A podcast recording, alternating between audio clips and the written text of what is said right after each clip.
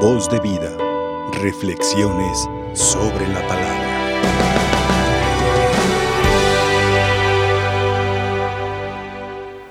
En este día que estamos celebrando, también Nuestra Señora de la Merced o de las Mercedes, así dice nuestro pueblo, estamos celebrando Nuestra Señora de las Mercedes.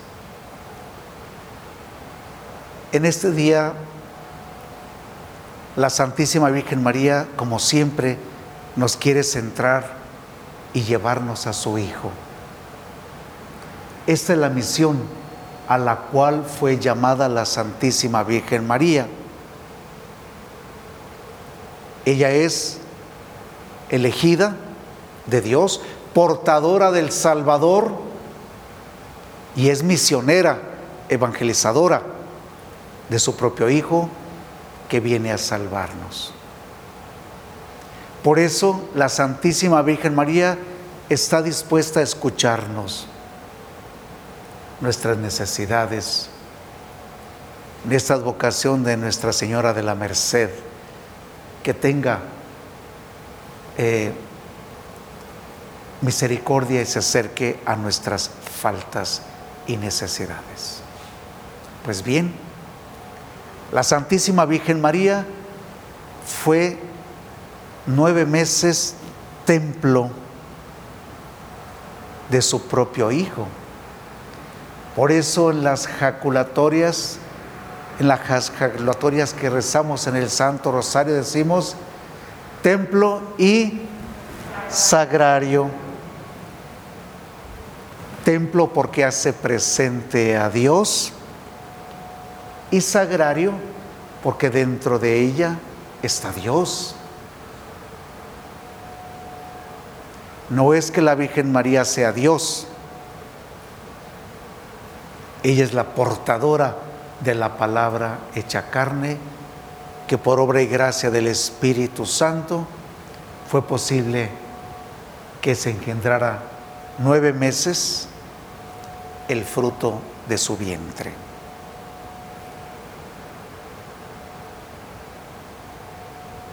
Escuchamos al profeta Ageo que Dios le pide que haga conciencia en la comunidad.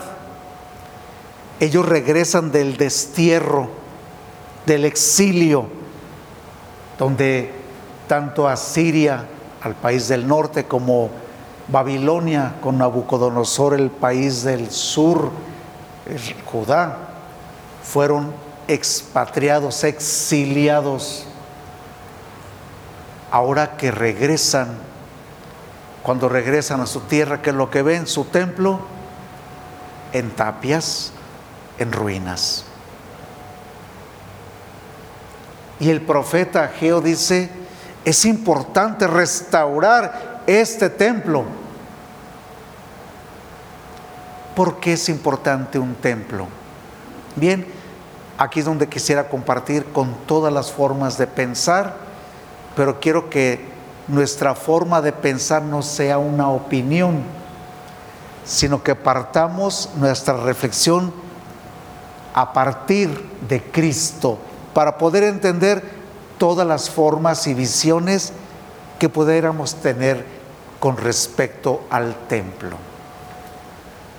Repito, si partimos de Cristo nuestra reflexión, entonces todo lo que digamos del templo tendrá sentido. Aún las críticas tendrán sentido.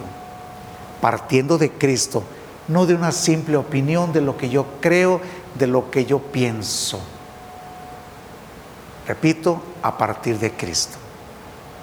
Y voy a hacer la reflexión del templo a partir de Cristo. El profeta Ageo invita a la, a la conciencia a que sean conscientes de que el lugar privilegiado de un pueblo, aparte que les da identidad a un pueblo, es su templo. Desgraciadamente ahora los edificios, las torres han sometido la altura de un templo Cuando ustedes van por la carretera y ven todavía un pueblo pequeño, ¿qué es lo que sobresale? ¿Qué es lo que descuella? El templo. Y eso es lo que le da identidad al pueblo, el templo. Por eso lo que pide el profeta Ageo es que se vuelva a construir el templo porque les da cohesión y unidad al pueblo. Es el centro de vida de un pueblo, de vida espiritual, por quien todo fuera las cosas. Dirá alguna persona que opine y que es cierto, repito, partiendo de Cristo, tal vez no sea necesaria una construcción, ya que todo, la creación es un templo. Tiene razón si partimos de Cristo, porque todas las cosas fueron creadas por Él y para Él. Entonces sí, si fueron creadas por la palabra divina hecha carne es Jesús, entonces sí, toda la creación es un templo, es sagrado. Pero si lo decimos para desacreditar la casa de Dios, entonces ya no es partir de Cristo. Por ejemplo, decir, ¿para qué voy al templo si Dios está? Como decíamos, ¿recuerdan? Dios está en el cielo, en la tierra y en todo lugar. Entonces no es necesario un templo, una construcción. Bien, todo es creado por Dios y para Dios en la palabra.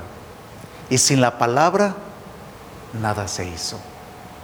Y toda la creación tiene, atención, el sello, el amor, la omnipresencia de Dios, sí, pero tener cuidado, porque luego ya tendencias muy humanísticas y muy esotéricas de decir, pues si toda la creación, el universo es de Dios, pues bueno, si abrazo un árbol estoy abrazando a Dios. Cuidado, porque ya eso es desviar. Es que respirar, estoy respirando a Dios. Bien, si todo esto que dices es quitarnos a Cristo, que es el centro, entonces ya no es divino, sino simplemente estás poniendo tus gustos, tus necesidades, las estás divinizando. Y esa es la diferencia entre la hechicería, la brujería y la esotería, o esoterismo, perdón. De que se quiere divinizar, divinizar o darles algún sentido celeste o divino, o divino a las prácticas humanas. Cuidado, nada tiene que ver esto. Sí, repito, todo el universo es creación de Dios. Y todo nos habla de Dios. Y tiene su mano, su sello, su impronta. Sí. Pero Dios es tres personas. Y es aquí donde empiezan las confusiones. ¿Todo tiene el sello de la Trinidad? Sí pero que esta preciosa flor me habla de Dios, no es Dios. Hay que distinguir muy bien. Bueno, por esta manera decimos que el templo es el lugar donde nos resguarda para hacer oración. Hoy Jesucristo nos dice en la palabra de Dios que antes de preguntarle en el Evangelio, antes de preguntarle a sus discípulos quién dice la gente que es Él, dice que estaba en oración. Él sí, porque Él es el Creador. Él es Dios y todo el universo le pertenece. hermanos, así como nuestros hogares, hay un lugar especial para descansar, para comer, para eh, recibir las visitas para hacer nuestras necesidades, también en la creación debe de haber un lugar especial donde entremos en comunicación con Dios. Y es precisamente el templo de Dios. Si se fijan ustedes, ¿qué es lo que pedía Dios por boca del profeta Ageo? Que fuera más esplendoroso que el del rey Salomón, que es el primer templo que se construye Dios. Que sea todavía mucho más grande para que la gloria de Dios se manifestara allí. Pues bien, para lograr ese segundo templo, para poder hablar de ese segundo templo donde la plenitud y la gloria de Dios se hiciera presente, era necesario que el mismo creador del universo, por quien fueron hechas todas las cosas, estuviera habitando ahí. De aquí pues que Jesucristo les dijo, destruyan este templo y en tres días lo voy a reconstruir. Jesucristo no habla de destruir templos, sino de preparar el templo vivo que es el mismo Dios que va a habitar. Ya no en formas por medios de la el arca de la alianza, lugar sagrado, específico para la oración, ahora es Dios mismo el que va a habitar. Por eso, mis hermanos, la gloria, la plenitud de la que habla el profeta Ageo, ahora la tenemos con Jesucristo. Este lugar fue específicamente construido para una finalidad, para venir a orar. Este lugar es santo porque fue consagrado a Dios. Por eso, este lugar que se le donó, se le ofreció, se le consagró a Dios, merece respeto, porque ese es un lugar santo. ¿Qué diferencia habrá entre este espacio y el foro, por ejemplo, ahorita en que esté presentando o esté grabando algún programa de María Visión, de que este fue consagrado para Dios. ¿Y cuál es la presencia divina de este lugar? Voy a ir por partes. Primeramente, porque está presente la presencia real, sacramental de Jesucristo en este lugar. De que fue consagrado al Espíritu Santo este lugar. De que se proclama la palabra de Dios santa en este lugar. De que se celebra la Eucaristía en esta piedra ara del altar. Por eso es santo. Es santo por el que preside este lugar, no por mi humana naturaleza, sino por el que el Señor me ha elegido para este servicio.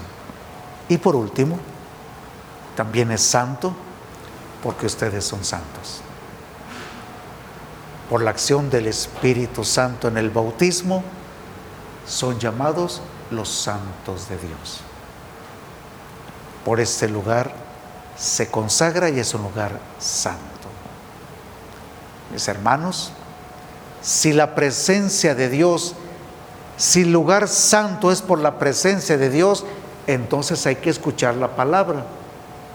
Y una vez que ya tenemos este lugar santo y escuchamos y se fijaron, ¿qué es lo primero que nos dice Jesús? Bueno, y ahora, ¿quién dices que soy yo? Esto es lo importante. Porque pueden ver muchas personas el sagrario, pueden ver muchas cosas, opinar muchas cosas.